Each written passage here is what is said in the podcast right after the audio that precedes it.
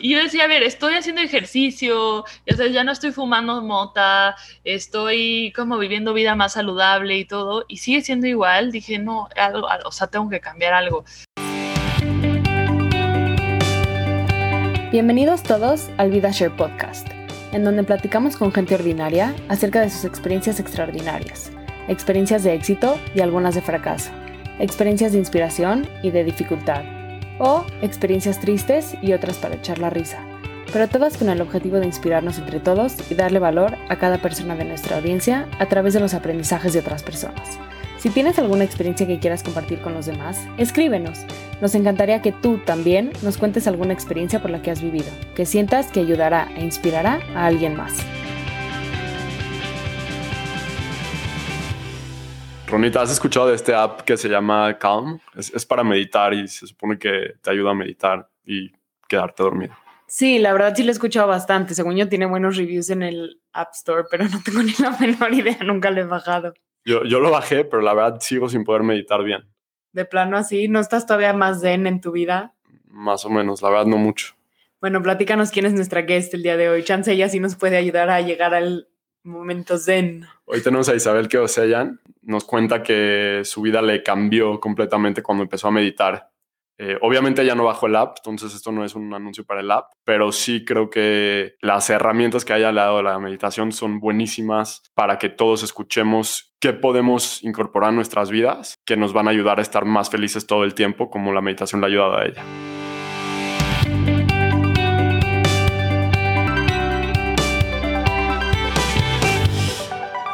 Hola Isa, ¿cómo estás? Hola, muy bien, ¿y ustedes?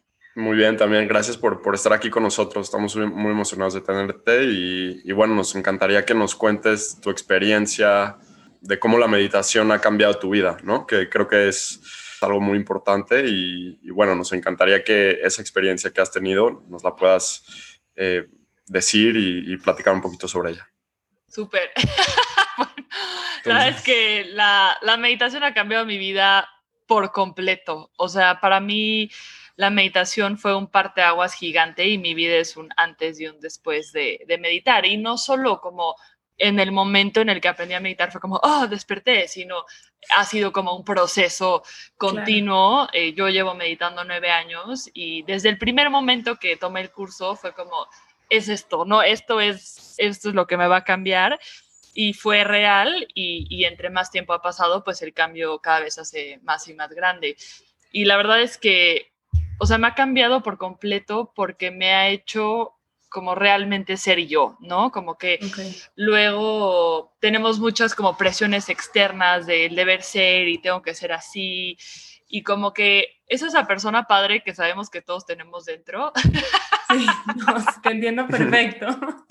Que no, no, la podemos encontrar. Exacto, a veces es como, ¿por qué dije eso? eso? O sea, yo soy una gran persona, ¿no? Claro. Y, yo sabía que era como, porque en general mi familia tiende a ser como muy miedosa, entonces pues como que yo era miedosa, este, penosa, y como que yo sabía que, que, que como que había un amor por la vida muy profundo, yo sabía que me encantaba hablar con la gente, pero no podía salir. Entonces lo que me hizo la meditación fue realmente como como sacar ese, esa persona increíble que yo tenía dentro y poder disfrutar la vida de una manera que, que nunca me hubiera esperado, ¿no? Al final como que tenemos igual la idea, ay, la vida es sufrimiento y la vida pues es dura. Y es como, no tiene que ser así, ¿no? La vida, o sea, no es que la meditas y la vida se vuelve fácil, pero cómo te enfrentas a la vida cambia por completo. Entonces empiezas a disfrutar hasta las cosas que en algún momento hubieras visto como malas. Entonces, para mí la meditación cambió por completo. Cómo experimento la vida, cómo experimento cada segundo, ¿no? Lo que a mí me pasaba mucho antes de meditar era que sentía que como que la vida se me iba desapercibida, ¿no? Como que era como, ay, me muero de ganas de ese viaje y pasaba ese viaje y como, ay, y como que no, lo tengo Nada, Ajá. o ya no tengo nada próximo para look forward to. Exacto. Entonces, como que aprendí a meditar y lo que me pasó fue como que sentí que por fin estaba como habitando mi experiencia, ¿no? Como que yo sentí que antes de meditar, y digo, no es el caso, no es como que todos los que no meditan, la vida se les va desapercibida, ¿no? no, claro, pero, sí siento que existe esta sensación, en especial, no sé, a mí me ha pasado durante esta pandemia que te lo juro, los meses me vuelan. Digo, ¿cómo íbamos en marzo y es noviembre? ¿En qué momento? ¿Qué hice? Nueve meses de mi vida. O sea, y no has meditado ni una vez. No he meditado ni una vez. Eso tiene que ver. Claro, entonces decía, como, como la vida se, me está yendo, estoy como en piloto automático y, no quiero que ese sea el caso, no quiero que mi vida solo sea los fines de semana o solo sea las vacaciones o solo sea cuando salgo de la escuela o salgo de trabajar. Entonces, cuando aprendí a meditar, como que lo que más me cambió fue como realmente siento que estoy viviendo, ¿no? Aunque esté en un momento que podría haber como, ay, qué aburrido, es como, no, no es aburrido, es un momento y estoy realmente plena y presente en el momento y todo fue dándose de manera natural, o sea, no es como que tengo que forzar la experiencia de, a ver, voy a estar presente, sino solito como que fue como, ah, estoy, estoy en este momento y estoy aquí, no estoy pensando 15 pasos adelante o pensando en lo que ya pasó y eso me da un poquito de tristeza, sino como que realmente empecé a evitar cada, segundo y eso fue lo que me cambió la vida porque estamos aquí, o sea, que estemos vivos es una cosa que como que la tomamos como, ah, pues estoy vivo, pero realmente no estamos viviendo y disfrutando lo, la maravilla que es, estoy consciente y estoy disfrutando. Perdón. No, no, no, no te preocupes para nada. Las ambulancias de la ciudad. Claro que este, Pero es eso, ¿no? O sea, como que realmente como que tomamos muy de gratis que estamos vivos y luego es como, ay, como que pasó todas estas cosas y no las disfruté y la meditación me dio la herramienta de realmente disfrutar cada momento, aunque no sea un momento como de felicidad plena, sino disfrutar cada segundo, ¿no? La vida se da en todos lados, no solamente como el fin de semana. Claro, creo, creo, que eso que dices es súper importante y es algo que todos deberíamos de estar buscando, ¿no? O sea, poder disfrutar la vida y poder entender que la vida es un milagro, llamémoslo así, o que las probabilidades de qué es la vida es tremenda. Y, lo que entiendo es que la meditación para ti ha sido la herramienta que te ha ayudado a acercarte un poco más a ese estado de conciencia en el que estás eh, mucho más consciente de eso, ¿no? Sí, como... Exacto esta capacidad de estar en tiempo presente, porque como lo decías muchísimo, todos vivimos para el fin de semana y es una realidad. Si estás en la escuela o estás en la oficina, lo único que quieres es, bueno, ya quiero que sea viernes para salir con mis amigos, o sea, para ir a tomar, para ir al antro, digo, en épocas no pandemia, ¿no? Y el domingo, y, el domingo en la noche siempre te dan los... El bajón del domingo. Sí, el vacío, no. Exactamente. y otra vez tengo que volver a empezar desde el principio, pero no, la verdad, qué increíble que a través de la meditación pudiste encontrar este placer por todos los días y todos los momentos. Sí, y eso fue para mí el regalo más, más padre, ¿no? Porque al final los fines de semana, pues es, son dos días de siete, ¿no? Entonces, poder realmente estar plena, aunque estés justo en la junta de los lunes de tu oficina, poder disfrutar también eso. La junta de los lunes en la mañana. Hay, hay algo increíble que, que creo que dijiste en uno de tus videos que pusiste en Instagram hace no mucho. Y es que la cuarentena para todos nosotros ha sido muy fuerte, ¿no? O sea, es, este concepto duro. Pero tú decías que aunque estás en cuarentena, estás feliz y las cosas chiquititas como hacerte tu café o cosas así súper sencillas que en la vida normal no, no lo piensas, te dan muchísima alegría. Y eso que dijiste, la verdad, está, está increíble y, bueno, ¿no? A mí me encantaría que cualquier persona, medite o no medite, pueda estar en ese, en ese estado de, de, conciencia. Sí, porque... Y la, verdad es, es, es, algo padrísimo. Sí, porque justo lo que pasa es que estamos como que acostumbrados justo a que para sentir como que disfrutar nos tenemos que ir a los extremos, ¿no?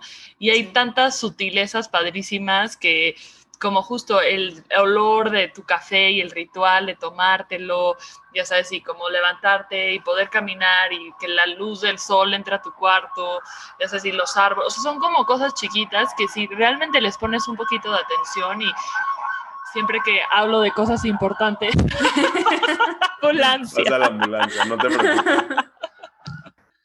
Pero, pero es eso, ¿no? Como que no necesitamos irnos a los extremos para disfrutar, sino a, empezar a como que ver las sutilezas padrísimas que, que, están presentes todo el tiempo. Y la pandemia es una oportunidad increíble para hacerlo, ¿no? Es como, como que al final es, estoy encerrado, no puedo salir, pero que o sea, como que es, es al final salirte de, de, la prisión mental de, a ver, sí estoy encerrado, pero dentro de, de mi confinamiento hay muchísimas libertades que puedo tomar y muchísimas maneras de disfrutar esto y, y, y salir adelante y encontrar esa libertad dentro de mi confinamiento, ¿no? Y, y, es como tratar de apreciar la circunstancia en la que estás y, y empezar a, a, pues no tomar por dado que la libertad es algo que siempre va a estar. Si no la tienes, ok, pero ¿qué te da libertad aquí? ¿Qué puedes hacer que te abre esa puertita? Entonces empiezas a descubrir como todo un mundo en eso. Sí, es muy verdad. Y es como ese estado mental que pues al final tenemos que estar muy alerta uno para quererlo ver y dos, es una decisión, ¿no? Porque también podemos estarnos quejando todo el día de, es que me urge ir al antro, me urge salir a echar café con mis amigas, me urge lo que sea. Que, a, mí le, urge ir le urge ir de fiesta. A ver, a ver si le enseñas a meditar, Isa, para que ya no esté tan, inquieta. No, pero sí, porque como dices tú, no, sí, o sea, tenemos esta tendencia a irnos a los extremos para sentir, pero el chiste es apreciar cada cosita que nos va pasando en la vida y agradecerla de cierta forma.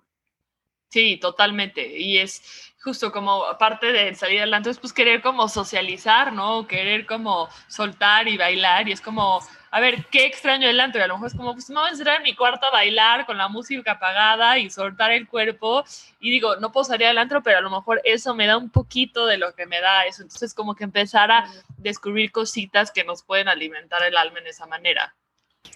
Pero, pero creo que es algo más, más profundo que eso. Creo que cuando meditas es, es un poco, digo, tú sabes mejor que yo, pero es, es como un estado como de zen, ¿no? Y no quiero sonar súper cliché, pero es, es, un estado de zen. Y entonces creo que sí te ayuda el hecho de que practicas y practicas y practicas y, y, y lo tratas de aplicar. Entonces las cosas que pasan en el exterior no te afectan tanto internamente, ¿no? Y, y creo que durante todo el tiempo en el que tú has dicho, que meditas, una de las partes más importantes que, que yo infiero o que, o que yo entiendo es que la meditación te reduce muchísimo el estrés externo que tenemos y te ayuda a llevar a esa felicidad. Por supuesto, porque, o sea, lo que pasa con, con la meditación es que, bueno, en primer lugar, como estás purificando estrés, lo que pasa es que cuando el problema no es solo que nos estresamos, ¿no? el problema es que nos quedamos estresados. Entonces tenemos como miles de detonantes acumulados en nuestro cuerpo de estrés. Entonces si alguien en algún momento nos habló feo, cuando escuchemos la voz de esa persona, el, eh, eh, el tono de esa voz como que a nosotros nos provoca un estrés. Entonces como que tenemos muchos filtros de estrés a lo largo de nuestras vidas y la meditación nos ayuda como que a liberar esos esos estreses. Entonces lo que pasa es que situaciones, personas, eventos que sabes que en algún momento te hubieran estresado, ya no te estresan. Y también el otro factor, que es justo lo que estás diciendo, es que, o sea, no es que como meditadora yo ya nunca me vaya a estresar, ¿no? Porque al final el estrés tiene una función importante, no es como que nunca estoy triste y nunca estoy enojado, es eso, nunca me preocupo. La diferencia, uno, te preocupas mucho menos, estás mucho menos triste, estás mucho menos ansioso, eso reduce abismalmente pero si hay algo que amerite que tengas que tener cierta emoción, la diferencia es el tiempo de recuperación. O sea, alguien que medita tiende a recuperarse muchísimo más fácil.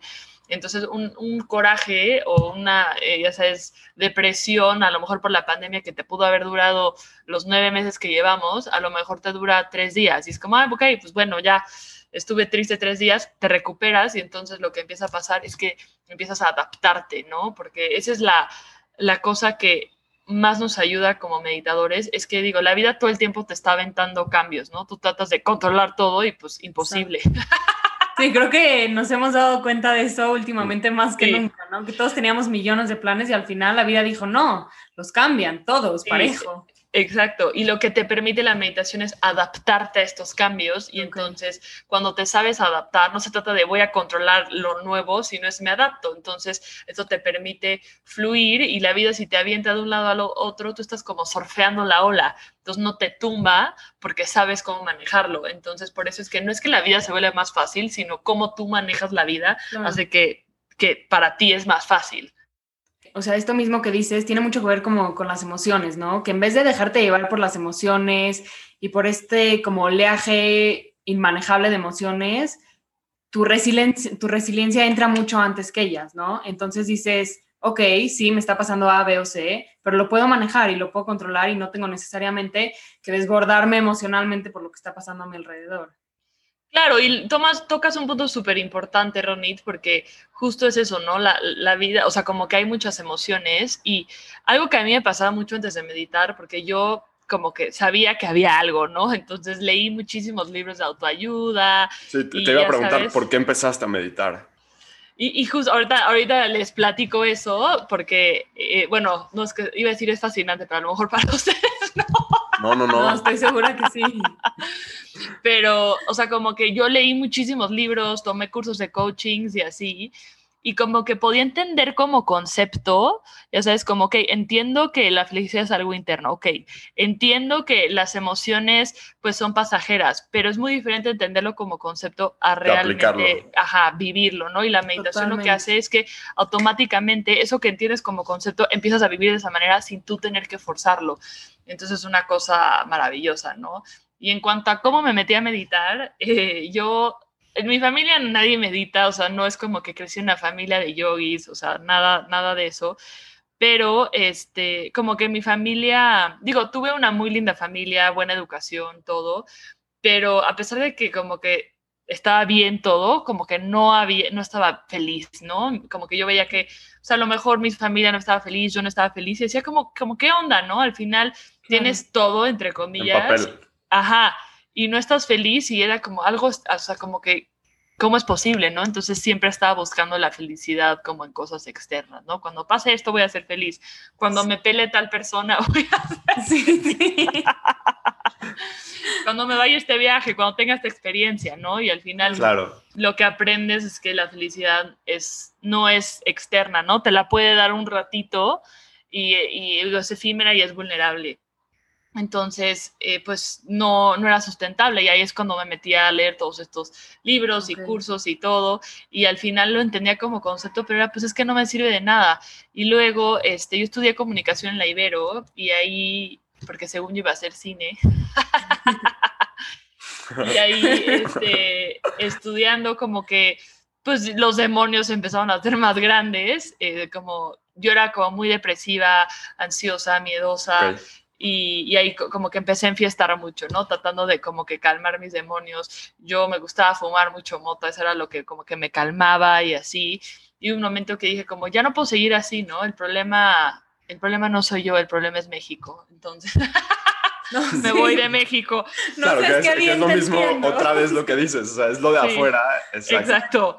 Entonces me fui a Los Ángeles de intercambio y dije, me voy sola, ¿no? Y ya, pues como que mi universidad estaba súper padre, eh, vivía cerca de la playa, entonces iba a diario a la playa y todo, y decía como, tengo todos estos privilegios, estoy viviendo una vida increíble y sigue siendo exactamente igual. Ya sabes, a donde sea que vayas, tus problemas te van a estar esperando y ahí me estaban esperando en Los Ángeles. Sí, básico, Entonces, ¿no? Como dice el dicho, tus problemas es lo primerito que hacen empacar sí, en la maleta. Sí, literal. Entonces Se digo, empacan solos. Sí, sí, sí, exacto. Y yo decía, a ver, estoy haciendo ejercicio, ya, sabes, ya no estoy fumando mota, estoy como viviendo vida más saludable y todo, y sigue siendo igual. Dije, no, algo, o sea, tengo que cambiar algo. Entonces se me ocurrió meditar. Había visto en algún momento, ya sabes, Eat, Pray, Love, la película. Ah, es excelente. Leí el libro, sí, y la, leí el libro y como que la parte de la meditación me llamó la atención. Y dije, pues eh, voy a ver qué onda con la meditación. Yo no sabía ni qué tipo de meditación hacía ella ni nada. Entonces, literal, así busqué en Santa Mónica. Yo vivía en Santa Mónica, entonces busqué, ya sabes, meditación en Santa Mónica. Y me salieron varios sitios, mandé mails a todos y me contestó uno que es el que se convirtió en mi maestro, y me dijo, vente una plática gratuita introductoria, te voy a explicar cómo funciona y así te gusta te inscribes al curso. Y ya, bueno, va. Y fui a la plática en su casa y, y ya, y como que lo vi a él y inmediatamente me cayó muy bien porque era una persona con la que, o sea, como que era una persona común, no era, una, no era un monje, así que decía, yo nunca voy a llegar a, al lugar de... A este nivel espiritual, ¿no? claro. O sea, como que es alguien con que realmente me puedo relacionar. Estaba su esposa, estaba su hija, y era alguien que irradiaba esto. O sea, lo escuchaba hablar y se estaba atacando de risa todo el tiempo. Y como que irradia. sí. Creo que, creo que. No, la verdad. Sí, totalmente. Y justo, y como que me dio confianza, se me hizo, porque luego ya sabes, hay estos maestros que los ves y como que los sientes un poquito forzados y él no, ¿no? Él me hizo, se me hizo completamente natural. Entonces dio la plática y dije, el siguiente curso me inscribo y creo que empezaba el día siguiente.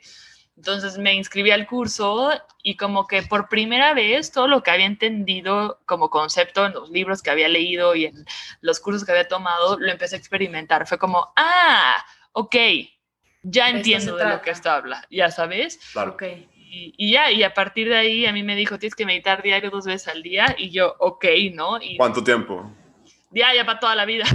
No, no, no, pero ¿cu- ¿cuánto tiempo me di? O sea, dos veces al día, Ah, pero... Sí, perdón, eh, 20 minutos en la mañana y 20 minutos en la tarde. Y, Sí, y es a partir bastante. y ya- es, es muchísimo Sí. tiempo. Son 40 minutos del día. Digo, ¿no? O sea, gastamos Sí, más sí, en sí. Instagram, pero... Sí, sí. Pero, pero sí, y, y a partir de el- ese primer curso, ¿lo pudiste hacer consistentemente?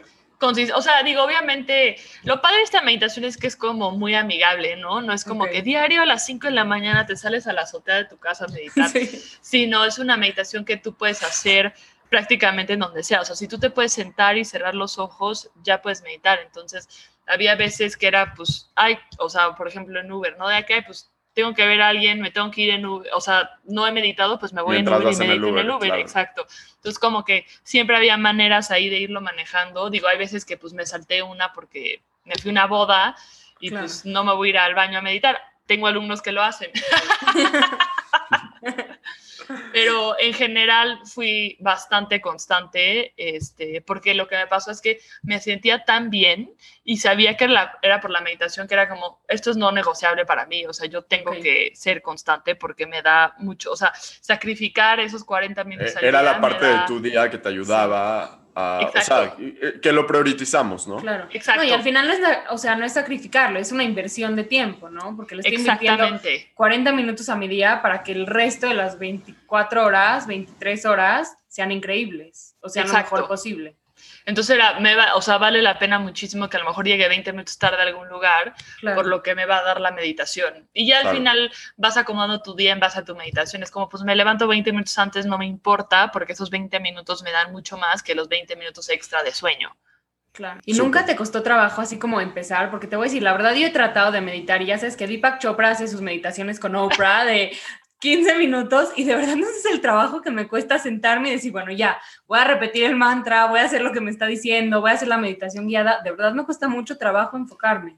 Es que por eso es importante que encuentres una meditación que va contigo, porque al final hay muchísimos tipos de meditación y todas funcionan, pero hay tantos tipos para tantos tipos de personas, ¿no? Entonces, el chiste es que tú encuentres una meditación que sea adecuada a ti, ¿no? Yo fui afortunada, digo, yo había ido a clases de yoga y había escuchado meditaciones al Claro. final y así, era como, pero como que cuando viví esta meditación y vi lo fácil que es, fue como, ah, esto está regalado, esto me da muchísimas cosas, entonces ya nunca lo dejé. Tengo muchísimos alumnos que han intentado otros tipos de meditación y como que nunca han sido constantes y entran a este tipo de meditación y se vuelven súper constantes porque es una meditación que como que va con ellos. Entonces sí es importante que experimentes a ver cuál funciona para ti y una vez que la encuentras ya se vuelve fácil. Ya. ¿Qué, qué, qué tan intenso fue el primer curso, Isa?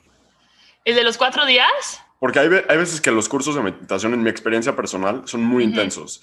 Y entonces, en en vez de que empieces con a lo mejor 20 minutitos en la mañana y 20 minutos en la noche, son cuatro días. Yo fui una vez a un curso de meditación que se supone que duraba un fin de semana.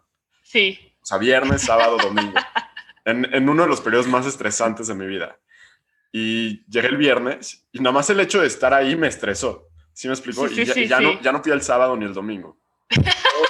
Un par de- no, no, no, en serio. Porque me sentí, tan, o sea, sentí tanto estrés de que tenía que estar ahí el sábado y el domingo. ¿Sí me entiendes? Sí. Y, y siento que a veces, si te dicen, bueno, nada más cierra los ojos durante 20 minutos en la mañana y 20 minutos en la noche, pues es- es- son pasitos chiquitos que te van llevando poco a poco. Entonces quiero saber un poco cómo fue tu experiencia de al principio, cómo ese parteaguas de la Isa de antes de meditar a la Isa de meditar, cómo fue esa transición en, en los primeros momentos. Es que te voy a decir, esta meditación es increíblemente fácil porque la mayoría de las meditaciones vienen de técnicas monásticas, ya sabes, de monjes. Entonces son por lo general técnicas budistas y, son técnicas que están diseñadas para personas que viven vidas en monasterios donde exclusivamente se dedican a meditar. Entonces justo cuando nos, personas como nosotros, ya sabes, con trabajo, familia, amigos, ajá. No te puedes relacionar a eso. Exacto, llegas y de que tres días en silencio y, dices, o sea, abruma muchísimo. Muchísimo, es justo lo que, lo que a mí me pasó, ¿no? Sí, dices, voy a huir de aquí. Exactamente. Me voy al antro con Ronnie. No, y, lo, a mí lo que me gustó justo ese tipo de meditación es que, digo, es una técnica ancestral, tiene más de 5.000 años, pero es una técnica de personas con vidas cotidianas, o sea, lo que en inglés se llama householders.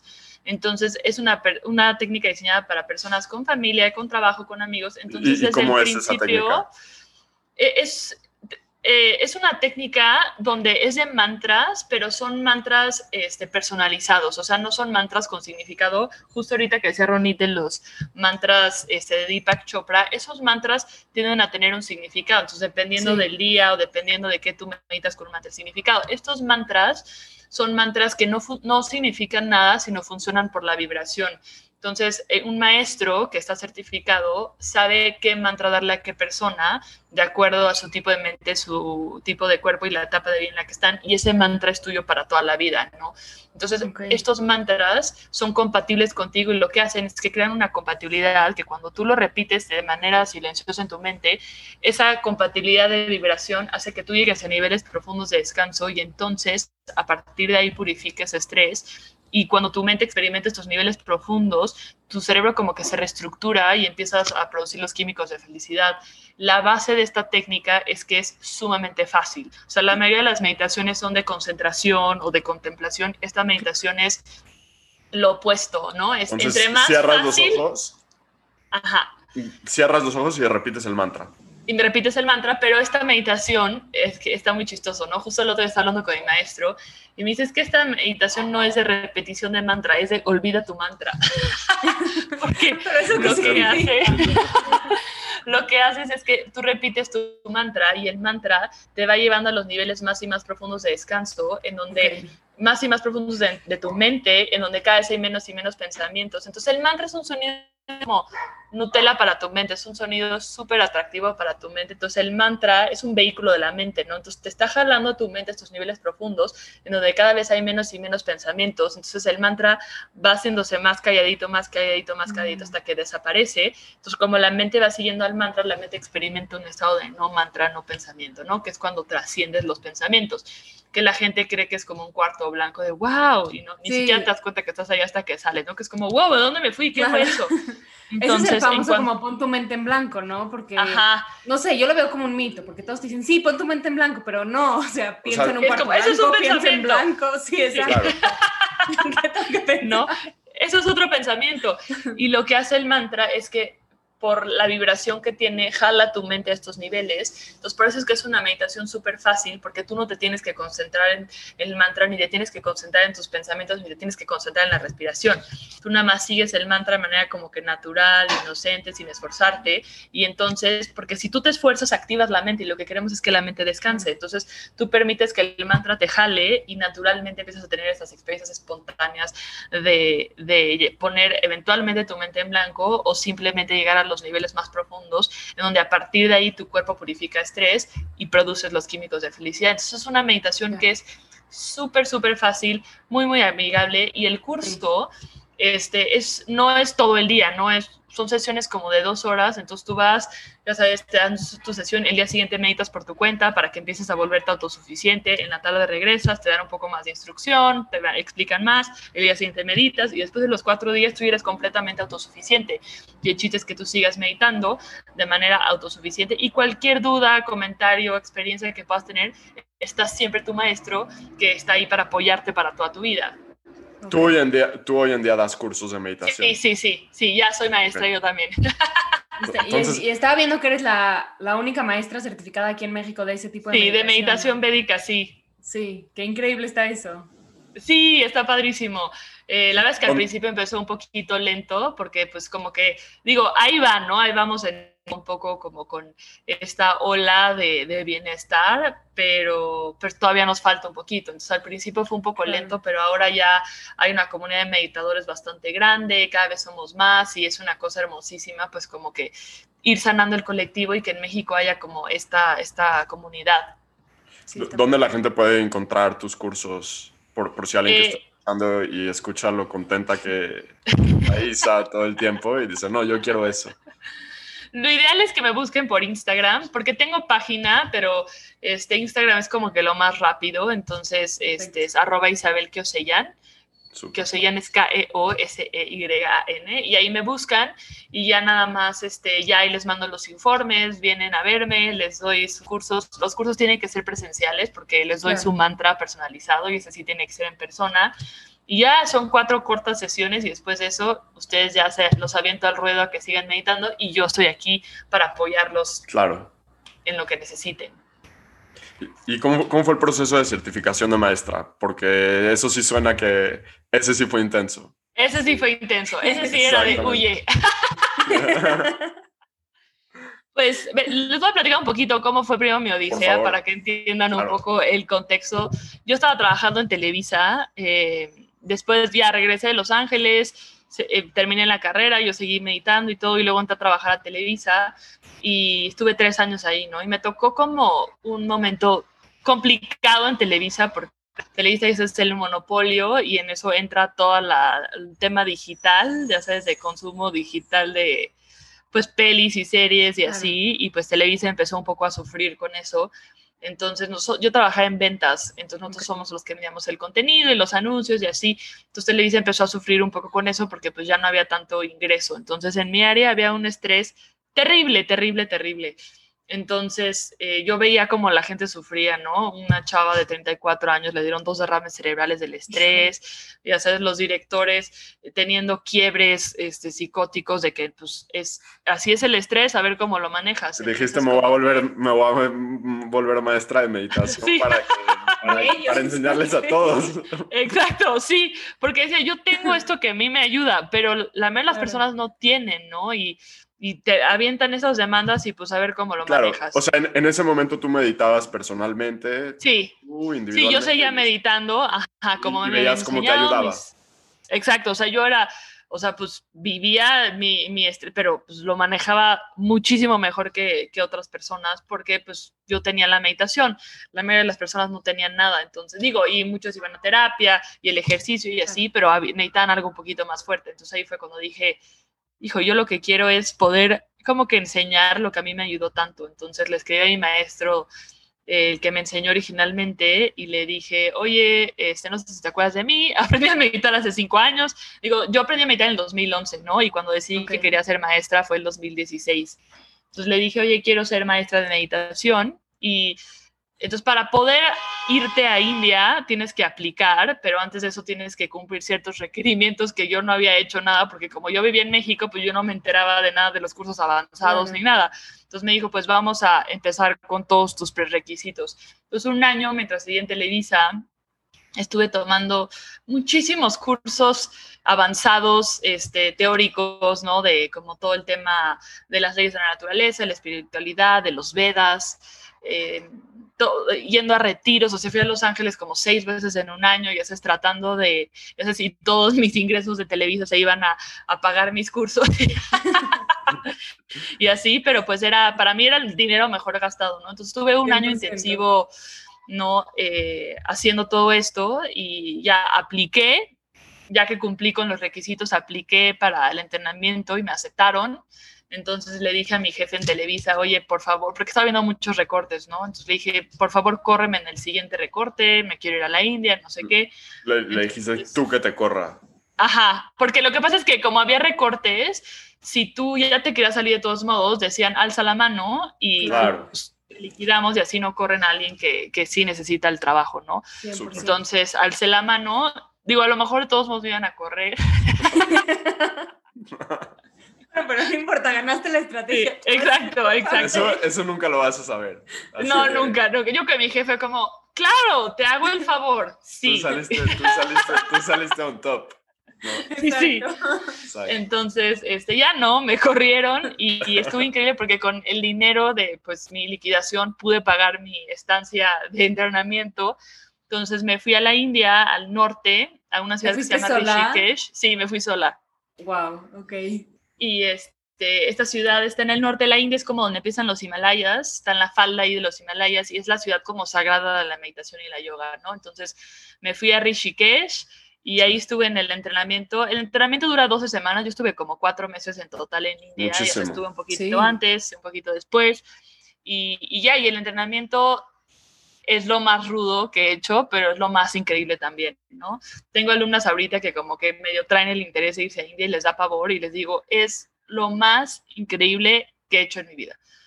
¿no? Pero no es como un shock cultural, porque vienes de México, o sea, digo, México es una locura, pero la India también, pero son dos locuras muy distintas. no, es lo mismo ir dos semanas que ir cuatro meses. Sí. La verdad es que ya había ido a India con mis papás, eh, en la adolescencia y me enamoré, ¿no? Y es un país rudo, entiendo que hay gente que no le gusta, no es para todos, porque... Y digo, y eso que estás un poco más curtido por México, ¿no? Porque, Exacto, sí, no pues, es que vivimos en Canadá y caótico, ajá. sí, sí. ¿No? México es caótico no, y todo, y los olores.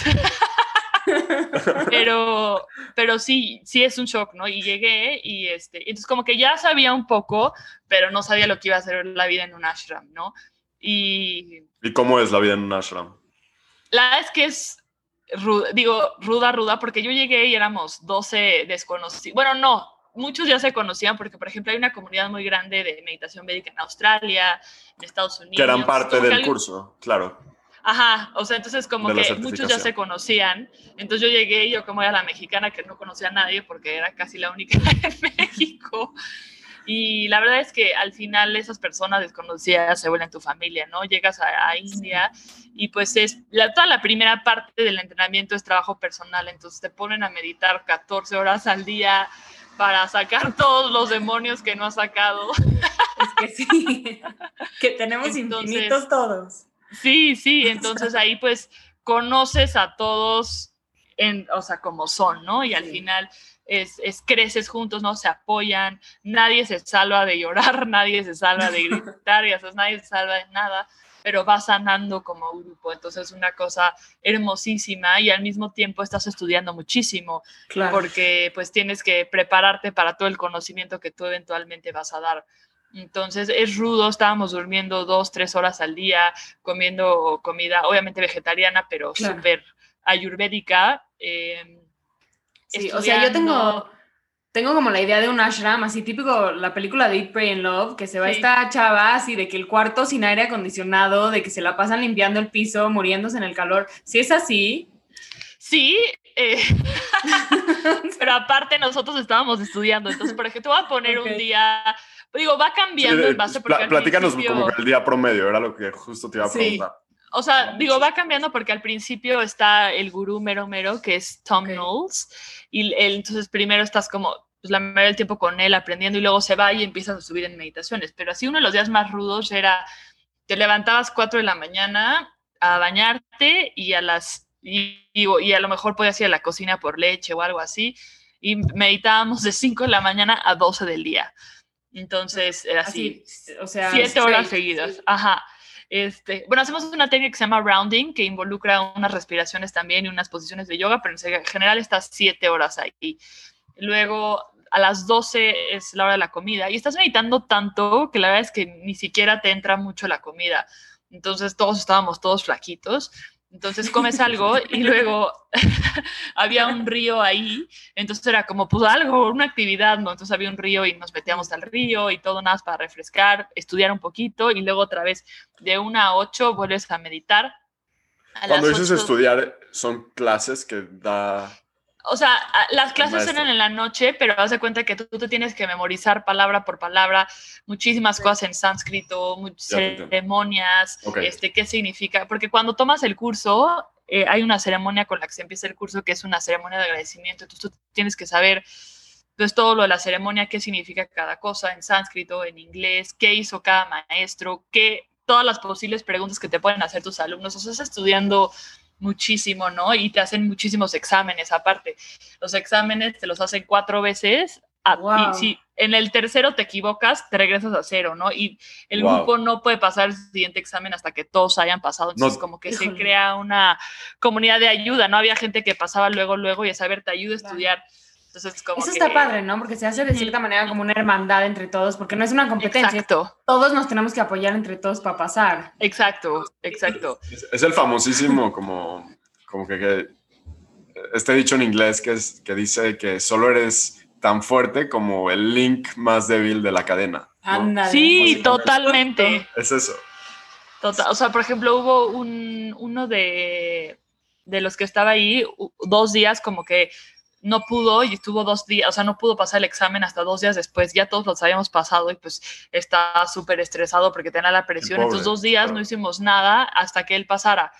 Entonces era como, nadie pasa si no pasamos juntos, vamos a ayudarte. Y este, entonces justo, o sea, es una, una hermandad muy linda, ¿no? Pero bueno, entonces eran ocho horas y luego cena, estudiar y luego era junta emocional, ¿no? Entonces ahí todos los que estábamos estudiando éramos 12, nos juntábamos para que todos estuviéramos bien y ahí no están los maestros, el chiste es que nosotros ahí lo sepamos manejar para que cualquier emoción o cosa que algún alumno tuyo pueda vivir, tú lo ya lo sepas manejar. Entonces las juntas podían durar hasta dos o tres horas y luego era clase. Entonces luego llegaba el maestro a darnos clase y la clase podía terminar a la una, dos de la mañana y luego justo mi trabajo era limpiar el salón donde estudiábamos. Entonces todos se iban y yo estaba ahí limpiando, y llorando de por favor, quiero dormir. Y el día siguiente igual. No, sí estaba, o sea, sí estaba bastante no, pesado. Sí, o sea, es, o sea, sí. es como, o sea, sí es pasar por otro nivel de...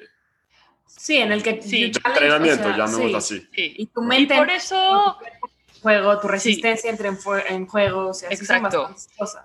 Y por eso tienes que aplicar, porque hay gente que no lo aguanta, ¿no? y por eso tienes que cumplir ciertos requisitos antes de aplicar, porque o sea, por ejemplo, la gente que lleva menos tiempo meditando y los que llevan más tiempo meditando, había una diferencia bastante grande entre cómo manejaban las emociones, porque alguien que, por ejemplo, uno de los que estaba ahí, que es mi buen amigo Niamal, él lleva 20 años meditando, él aprendió a meditar a los 18, entonces él, para él era como pues ya sabes, pan comido, él estaba súper tranquilo porque pues él no tenía más que purificarla, él ya había estado súper en un estado de conciencia muy grande. Y personas que llevan dos años meditando, la diferencia era abismal, entonces el chiste es que como que vean qué tan listo estás para manejar lo que se viene, ¿no? Entonces suena muy rudo, pero de verdad que yo me acuerdo de eso con muchísimo amor, o sea, las amistades que haces, eh, las memorias, todo fue magia para mí. Yo extraño muchísimo, muchísimo estar ahí. Digo, ahorita eh, la vida es, increíble, pero ese momento para mí fue sumamente especial. Sí, sí te entiendo. Y, también creo que, digo, en, mi experiencia personal también, o sea, hay veces que las cosas más difíciles de la vida que, que, te hacen pasar por los cambios de crecimiento más grandes son las cosas que viéndolo para atrás dices, ok, a lo mejor estuve fuerte, pero la verdad eso me llevó a ser quien soy hoy y le estoy sumamente agradecido y ves esas memorias con puro agradecimiento, ¿no? Totalmente, totalmente. Es como hasta cuando cortas con alguien, ¿no? Como la pasas mal y es como, ay, qué bueno, como que crecí muchísimo de eso y eso me hizo aprender de tal y tal y al final es parte de y es padrísimo. Y le estás agradecido a la persona mm, sin importar si acabó bien, acabó mal, pero, pero sí, ¿no? O sea, es la idea de, exacto. De, cualquier relación o cualquier proceso por el que pasamos. Y la verdad, qué padre que lo, que lo veas así. Ahora, regresas del ashram y empiezas a dar clases ya de, de, meditación.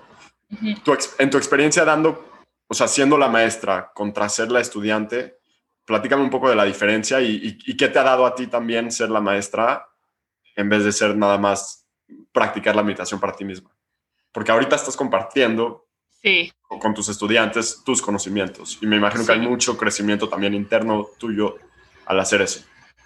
Claro, y la, aparte es interesante porque además nunca dejas de ser este alumno, ¿no? Porque digo, yo me certifiqué, pero todavía hay, o sea, una vez que llegué de India he tomado hasta más cursos con mi maestro. Entonces, sabes que yo soy lo más nerd y nada más de escuchar cualquier conocimiento de mi maestro, mi corazón se hace grande, así de, amo esto, ¿no?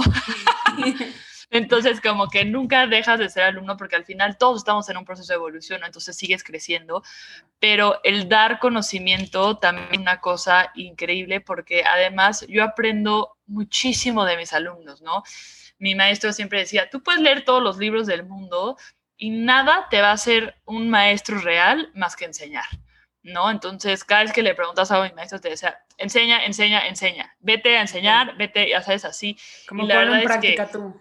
Exacto, entonces eso es lo que realmente me ha hecho, me ha hecho la maestra que soy hoy, son los alumnos, ¿no?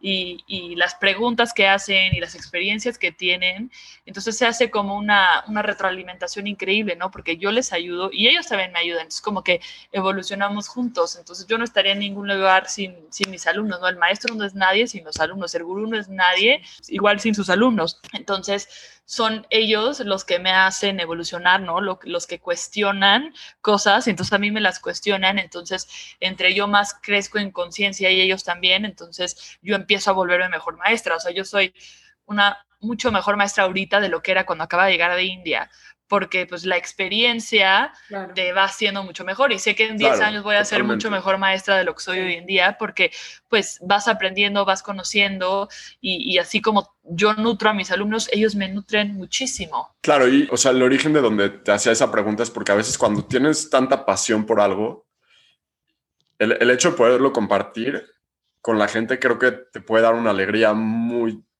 tremenda. O sea, sí, sí me explico, o sea, que puedes compartir Con, con, alguien más tus conocimientos. Si yo soy bueno haciendo Exceles, por decir, y alguien me pregunta, oye, ¿cómo le haces para hacer Exceles? Y me siento una hora con él y le enseño, yo, yo me siento súper cool de que estoy compartiendo eso. ¿Sí me explico? Yo, es, lo, es para único que soy bueno, para hacer Exceles. Pero bueno, este, es, es, es, un poco el origen de mi pregunta y creo que también eso durante todo tu proceso o camino, llamémosle espiritual o, o de meditación, creo que también te haya dado muchísimo, ¿no? Y, bueno, ese era por, por el cual hice la pregunta. Sí, no, y claro, y al principio era muy chistoso porque como que pues yo quería que todo el mundo aprendiera a meditar, entonces era esa persona que como que todo el mundo era como, Isa, please, ya cállate, en las comidas yo como, y sabían que la meditación y el estrés y todo como, nada más quedamos como platicar normal, ya sabes, porque yo me moría, yo a quien sea que, que pudiera le hablaba de la meditación y ya ahorita que hay como un espacio designado para eso, ya estoy un poquito más calmada y ya lo puedo explicar a la gente que realmente está lista para escucharlo, porque también justo es como no vas a llevar tu compu, ya sabes, a las comidas y te enseño Excel, ya sabes. exacto, exacto, exacto. Así, así, así le hago. Así, Mira este truco. Sí, eh, entonces, y al final cualquier persona es un maestro, ¿no? Entonces, es, y cualquier cosa, ¿no? Hasta con mi perrita, ¿no? Mi perrita, por la que razón que llegué tarde hoy. Digo, es una tontería, pero aprendo muchísimo de ella, ¿no? Aprendo su paciencia, su emoción, su nobleza. Entonces, como que todo el tiempo estamos aprendiendo de todo el mundo y justo yo, y esto es algo que nos dijeron en India, como cuando tú enseñas a meditar, lo que tú sientes al enseñar es muchísimo más poderoso que lo que está recibiendo el alumno. Y es completamente verdad. O sea, cuando un alumno tiene como una experiencia grande, yo siento, o sea, increíble. Es como hice bien mi trabajo. O sea, cuando ellos crecen, yo crezco también. Entonces creo que es un poco a lo que, a lo que iba tu, tu pregunta, ¿no? Claro. Exactamente. Y también un poco como regresándonos a cuando regresaste de India y llegaste a México, que es otra vez otro shock cultural, porque dices, bueno, vengo de estar eso en fue total. Más duro. Eso fue más duro. Sí, ¿cómo lo hiciste para volverte a adaptar? Porque otra vez es la familia, los amigos, la presión social. Ahora sí, encuentra el tiempo para meditar, porque pues no es que estás meditando todo el día, ¿no? Ya como que empiezas a vivir tu día a día y cambian las cosas. Sí, e-, eso fue un poquito más duro porque tú llegas de, ya sabes, de un zen Ajá, justo de esas 12 semanas de entrenamiento, creces en conciencia abismalmente, ¿no? Entonces, tú, y eso siempre pasa, ¿no? Cuando nos vamos a vivir a otro lado, tenemos una experiencia, como que tú creces muchísimo y llegas y pues las cosas están casi igual, entonces... Que, que hay un poco de ego en eso también, ¿no? O sea, sí, sí, claro. Yo soy mejor. Exacto. Sí, no, no, no, sí. O, mínimo así lo, lo, lo, puedes llegar a pensar, ¿no? Claro, y siempre dices, me voy de México y literal parece que le puse pausa a la película. Regreso y le vuelvo a poner ahí, todo está igualito. Exacto. Entonces sí hubo un poco como, como que me costó un poquito de trabajo integrarme y más que después la manera mucho de México de celebrar es esas fiestas, alcohol y así. yo no tomo, entonces como que me costaba un poco de trabajo conectar, pero justo como como dice Joseph, o sea, es un poco el, tema de, ego, ¿no? De que ah, es que yo no tomo y ustedes sí toman y pues pobres personas estresadas no iluminadas, ¿no? Claro, sí. Entonces, Exactamente. eso también es una lección padrísima de, a ver, todo el mundo merece tu atención, ya sabes, todo el mundo Sí. tiene algo importante que ofrecer, entonces es el entrenamiento de ver más allá, ¿no? ¿Cómo puedo conectar con esta persona a pesar de que es una persona que no le interesa nada la meditación? Hay algo interesante en esta persona, hay algo amoroso en esa persona. Claro. Entonces, descubrir eso es un regalo hermoso. Entonces, saber que aunque yo haya crecido, siempre puedes conectar con cualquier persona.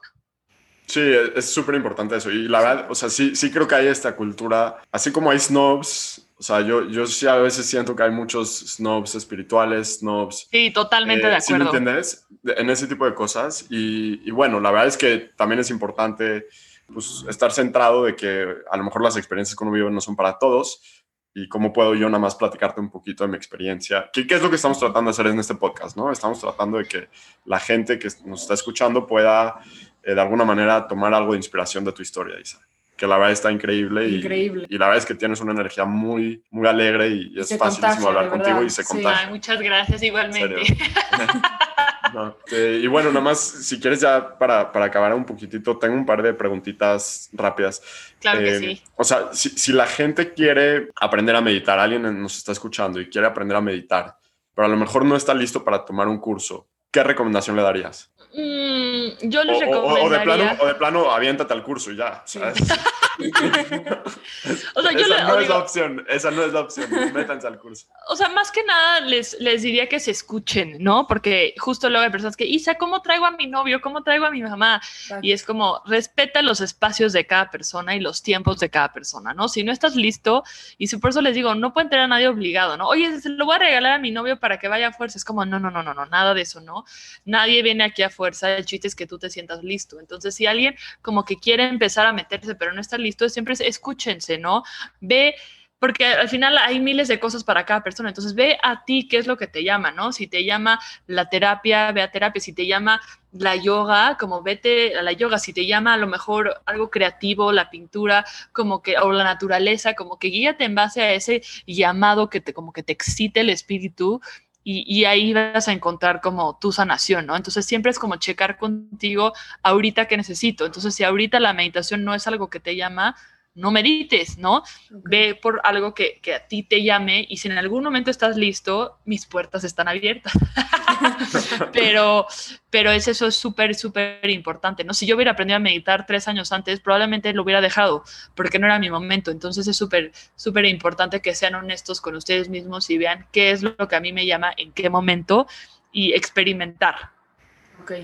Sí, como que probar distintas cosas, probar distintos tipos de meditación también. Claro, yo, yo, yo lo que tomo es que para ti la meditación obviamente te llevó a, a la experiencia de la India, eh, a volverte maestra, etcétera, ¿no? Pero la meditación para ti puede ser el ejercicio para una persona o puede ser el, El escuchar música para otra. ajá, o el crear música para otra persona o puede ser este, cu- cualquier actividad. Entonces, la verdad es, es muy valioso lo que, lo que estás diciendo en ese sentido. Yo, mi pregunta sí era un poco más directa a la meditación, ¿no? O sea, porque Sí. sí es una herramienta que sí está de alguna manera comprobado o hay estudios que sí ayuda a reducir niveles de estrés. Sí. Entonces, eh, por ahí era. la- Yo les diría que traten de hacer yoga, porque yoga es algo que es un poco más como que amigable en el sentido de que no es tan, no es tan duro, es un poco más abierto, puedes ir a una clase, ver si te funciona, ¿no? Y como que físicamente te sientes muy bien y, y conectas mucho con tu cuerpo.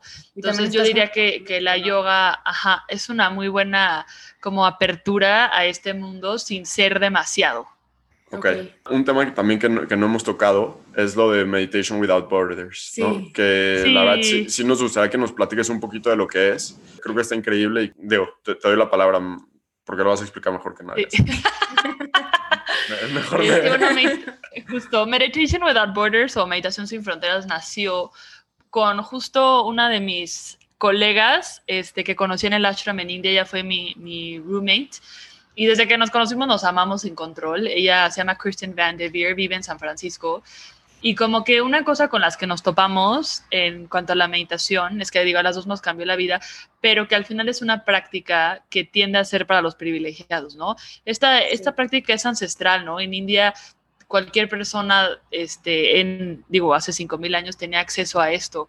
Entonces, cualquier persona que desea aprender a meditar debe tener acceso a, ¿no? Como se cobraba en India y como se debe de cobrar, es que cada persona este, paga de acuerdo a su sueldo. En Estados Unidos se cobra así, en México no, no me funcionó mucho ese sistema, pero lo que vimos es que la mayoría de las personas que meditan son personas con privilegios como económicos, ¿no? Como que es como, ay, tengo mi membresía de gimnasio y mi salón y mi meditación. y, mucho también eso, eso es por el tiempo, ¿no? O sea, porque hay, o sea, dile a alguien, a una mamá soltera que tiene dos hijos y dos trabajos que, que medite. ¿Sí me explicó? O sea, qué horas va a encontrar el tiempo para eso? Sí, y ni siquiera como que es algo que tienen de que pueden hacer, es como, no, hay cosas más importantes, claro. ¿no? Y al final es una técnica que es cualquier persona puede practicar y como que nos cayó un poco el 20 de, al final, eh, eh, uno de los problemas que más nos enfrentamos hoy en día es que es como ver al otro, como ver al otro como algo separado a ti en lugar de que es como, a ver, es una extensión de mí y que al final si queremos sanar al mundo tenemos que sanar el colectivo. Y una de las maneras de sanar el colectivo es la meditación. Entonces, a nosotros que nos cambió la vida y vimos el impacto tan grande en nosotros y los que nos rodean, fue como debemos enseñar esto y no debe ser una práctica exclusivamente para la gente que lo puede pagar o que tiene acceso a, es como debe ser algo que cualquier persona debe de poder accesar si lo desean. Entonces fue como hay que hacer una asociación diseñada para llevar la meditación a las áreas de mayor necesidad. Entonces de ahí nació Meditation Without Borders, que de hecho nació en una meditación. La fui a ver a, a San Francisco y meditamos y salimos de la meditación y fue como, tenemos que hacer esto. Wow. Entonces, este, y ya lo empezamos a, hacer. Eh, y ya oficialmente, legalmente estamos en, en Estados Unidos, en México, ajá, en México ha sido un poco problemático, entonces pues nos vamos a constituir como internacionales, pero en Estados Unidos estamos oficialmente. Sí, nos suena, nos y tuvimos nuestro, sí, sí, Y, y, ya, ¿no? Y tuvimos nuestro primer proyecto eh, FUCAM, que es la Fundación de Cáncer de Mama. Entonces, Aquí en México. Este, Aquí en México, este fue nuestro primero, enseñamos meditación a, que eran como 25 mujeres este, con cáncer de mama o en recuperación de cáncer de mama. Y fue algo, una experiencia increíble que tuvimos ahí. Es que fui a dar la plática gratuita a FUCAM y qué es lo que se hace normalmente. Voy a dar una plática, las personas que estén interesadas se inscriben porque es lo mismo que platicábamos, ¿no? Que las personas estén listas y ya, y luego, este, ya después de como una o dos semanas di el curso y vino una chava conmigo y ya la conocía y me dijo, Isa, yo te conozco, yo fui a tu plática introductoria hace unos meses y no pude tomar el curso porque me diagnosticaron con cáncer y ahora lo estoy tomando aquí. Y fue como, no puede ser. Wow, está impresionante las coincidencias de la vida. Increíble. Increíble. Y ya, entonces hicimos el curso y luego entró la pandemia y se pausó todo. Y fue como, y tenemos proyectos increíbles, íbamos a ir a un orfanato en Guatemala, teníamos un proyecto con las tejedoras en Oaxaca, teníamos otro proyecto en, en, en Camerún con un, en un santuario de gorilas, son aspectos increíbles y pues todo se pausó, pero igual que ustedes, a raíz de, de la pandemia sacamos un podcast que se llama Being the Change, porque queremos justo como, digo, si no podemos enseñar meditación, por lo menos compartir un poco del conocimiento védico y hablar de temas que son relevantes. Y entonces desarrollamos este podcast que ha sido una cosa muy, muy hermosa que salió a raíz de que pues no pudimos seguir avanzando a raíz de la pandemia. Entonces creo que ustedes lo entienden muy bien. Sí. No, claro, totalmente. No, pues súper, ¿eh? Creo que es un cambio increíble que están haciendo al mundo y sí se necesita gente que tenga la iniciativa para hacerlo. Porque siento que la meditación es una herramienta que, digo, aunque cuesta trabajo empezar y todo, hace muchos cambios y, como dicen, o sea, está probado científicamente, pero también en tu humor y en tu forma de ver la vida y todo lo que nos platicaste tú. Sí, y, eventualmente, y eventualmente la pandemia va a pasar y me imagino que esos proyectos van a sí, lograr. Sí, sí, eso es la, esa es la idea. Esperamos es pronto, ¿no? Estar viajando en el mundo enseñando meditación a pues, las que más lo necesitan. Sí, totalmente. Pues muchísimas gracias por pues estar aquí. Sí, antes nada gracias a ustedes. Antes de cerrar, nos gusta preguntarte cuáles han sido tus últimas este, tres canciones que escuchaste en Spotify, porque tenemos una playlist de Vida Share, entonces queremos agregar tus canciones ah, qué padre, déjame checar. Escuché Don't Think It Twice, It's Alright de Bob Dylan. Ah, muy bueno. eres la segunda, no hemos hecho muchos episodios, pero eres la segunda que nos dice que, que estaba escuchando Bob Dylan. ¿A poco? ¡Qué chistoso! Escuché Gypsy de Fleetwood Mac y súper que está de moda ahorita Dreams de Fleetwood Mac. Claro. La verdad, creo que, creo, que, creo que el videito de ese señor tomando el, el, cranberry juice lo vamos a poner como introducción a este. Es que está, estuvo muy, ese video está increíble y uno de mis colegas que es muy chistoso subió un video a Instagram como con ese señorcito y pone como todo el mundo tiene que meditar, excepto probablemente este señor. Era justo, lo, era justo lo que estaba pensando. Él, él, ya, él, ya, él ya no necesita meditar. Exacto. Está en otro nivel. Sí, está increíble esa persona. Sí. Buenísimo, pues muchísimas gracias. ¿eh? A ustedes. Gracias por estar aquí. La verdad, un gusto. Un placer, un placer. Igualmente.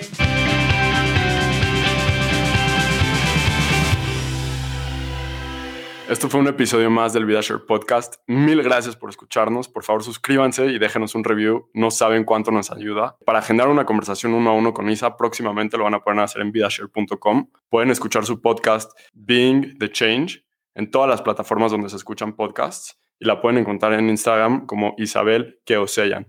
K-E-O-S-E-Y-A-N.